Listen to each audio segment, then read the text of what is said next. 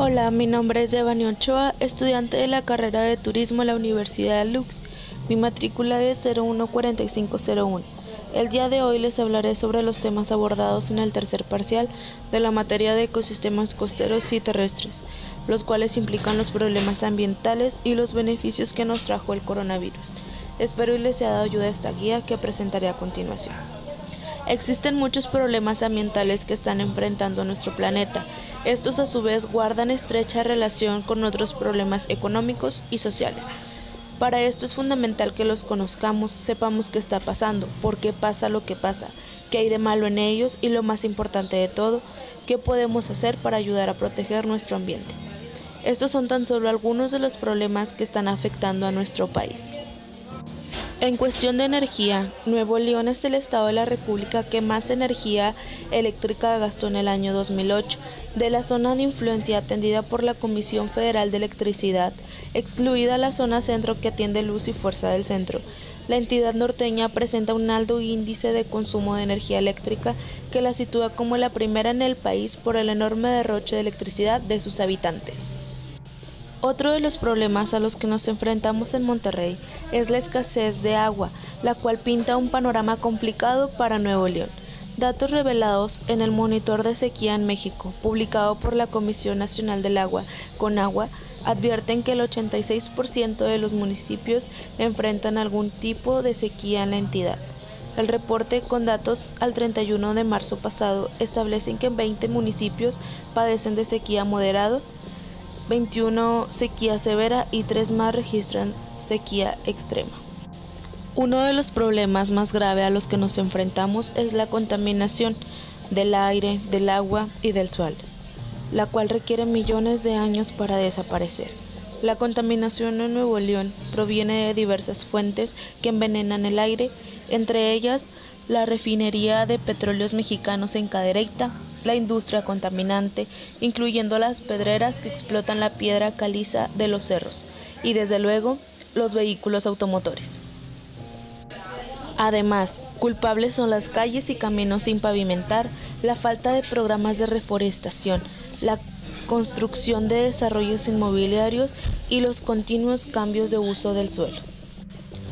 Lo lamentable es que según la Organización Mundial de la Salud, además de afectar la calidad de vida por el aire que respiramos, la contaminación implica un riesgo adicional, contraer cáncer de pulmón, tener enfermedades respiratorias, sufrir derrames cerebrales o padecer problemas cardíacos.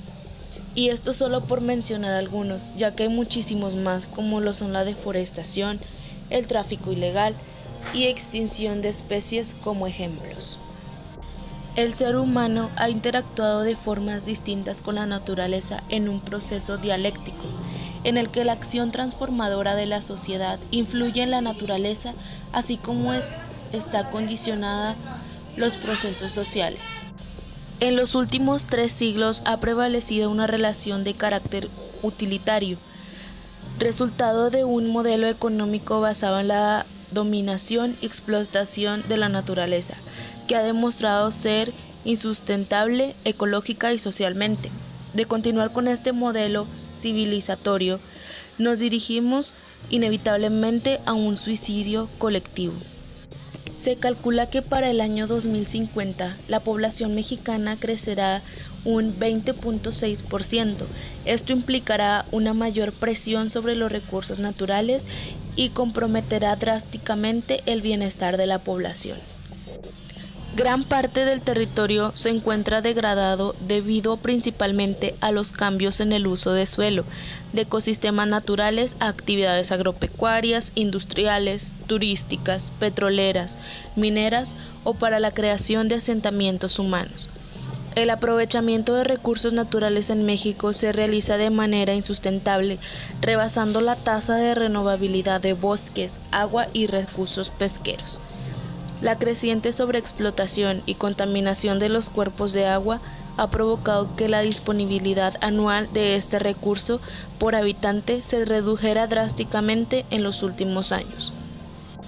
El Banco Mundial ubica a México como uno de los países más vulnerables al cambio climático, Actualmente se observa ya una disminución de las lluvias y una elevación del nivel del mar, lo que está causando mayores inundaciones, pérdida de humedales, erosión e intrusión de agua salada en los acuíferos, entre otros.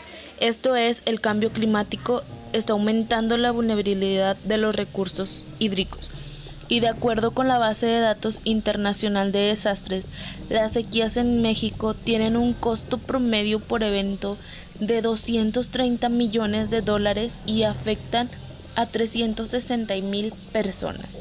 Estos cambios tienen repercusiones en el sector pesquero, forestal, agrícola, ganadero y turístico, así como la salud humana, lo que resulta en insuficiencia alimentaria, aumento de los niveles de pobreza y marginación exacerbación del fenómeno migratorio e inestabilidad.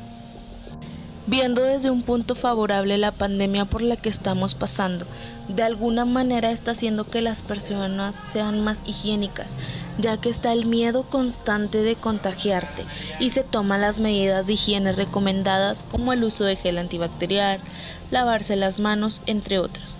Otra de las cosas es que gracias a esto el medio ambiente se está recuperando. Al verse restringida en algunas prácticas la actividad humana está haciendo que la contaminación baje un poco.